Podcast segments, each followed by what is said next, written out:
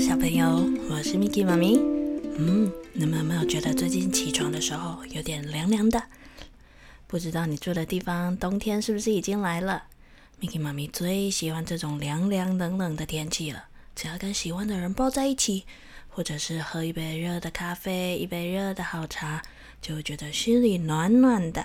所以，我们今天就来讲一个很温暖、很温暖的故事。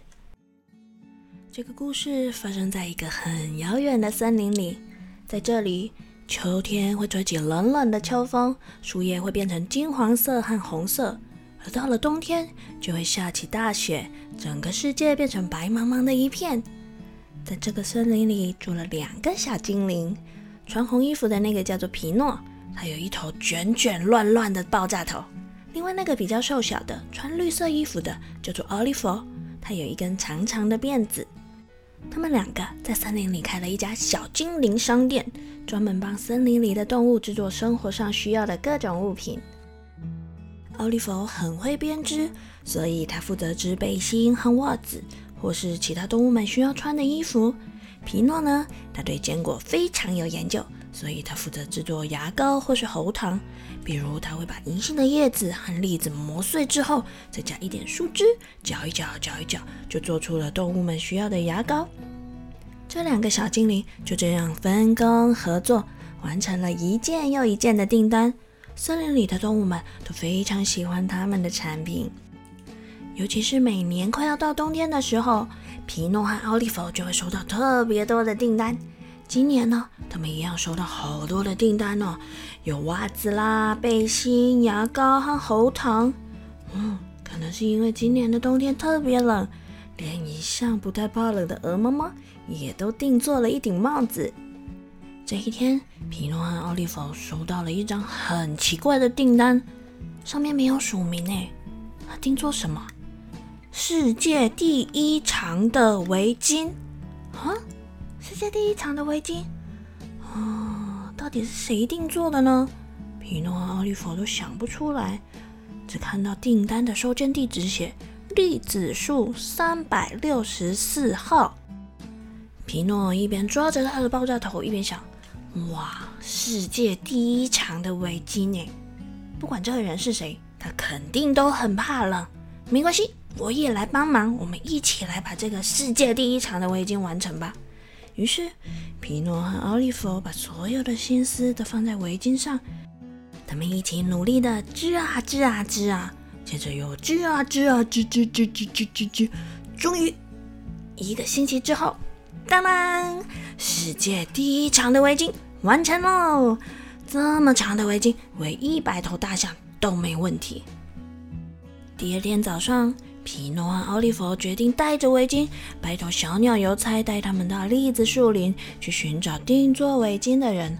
他们坐在鸟巢做的邮差包里面，长长的围巾塞满了整个邮差包，哇，好温暖呢！经过好长一段时间摇摇晃晃的飞行，他们终于到达了栗子树林。大熊叔叔看到两个小精灵。很开心，很热情的挥舞着他戴着手套的双手，说：“小精灵啊，谢谢你们！去年你们帮我做的这双手套真是太保暖了。”哇！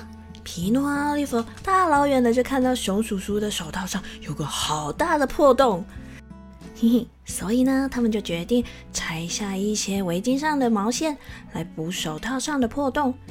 奥利弗很骄傲地说：“哼哼，这围巾变短了一点也没有关系，因为这可是世界第一长的围巾呢。”过了一会儿，手套修补好了，大熊叔叔很感激地请他们享用烤栗子和红茶。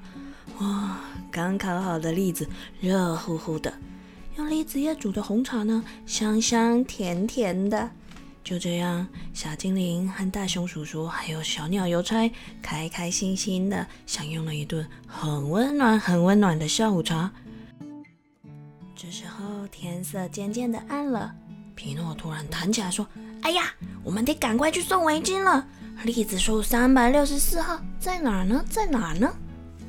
嗯，你说栗子树三百六十四号吗？那应该是刺猬爷爷哟，你们赶快送去给他吧。大熊叔叔一边回答，一边用手指着北方。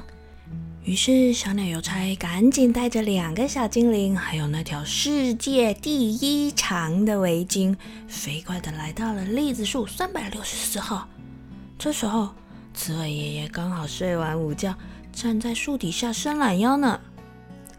刺猬爷爷，我们把你定做的世界第一长的围巾带来喽，赶快围上吧，别着凉了。啊？什么意思啊？嗯，你不是定做了一条很长的围巾吗？啊，不是我啊，我不知道有这件事。刺猬爷爷一头雾水的看着两个小精灵，还有那条世界第一长的围巾。啊，奇怪了，到底是谁定的呢？这不是栗子树三百六十四号吗？突然一阵好冷的风的吹了过去，阿丘，阿丘，阿丘，阿丘，阿丘！皮诺和奥利弗吓了一大跳，抬头一看，树上一堆发抖的节草虫，一边。吸鼻涕，一边打喷嚏，阿啾阿啾，一边傻傻的说：“是我们寄的订单，这围巾，阿啾，是我们，是我们要的。”啊，原来栗子树三百六十四号是这些结草虫的家耶。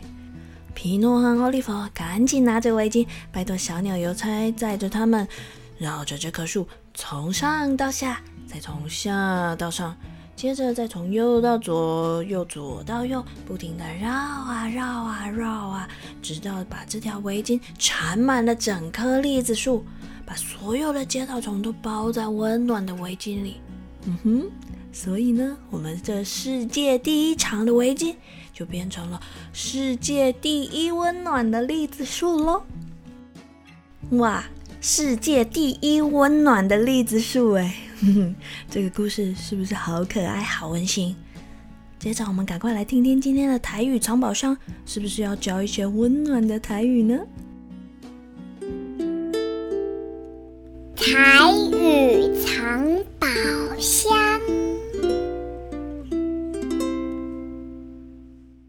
今仔日咱要教的就是故事内底讲到的冬天和围巾。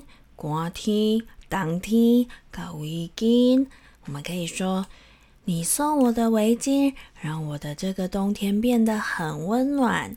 你送我的围巾，让我这个冬天变了真温暖。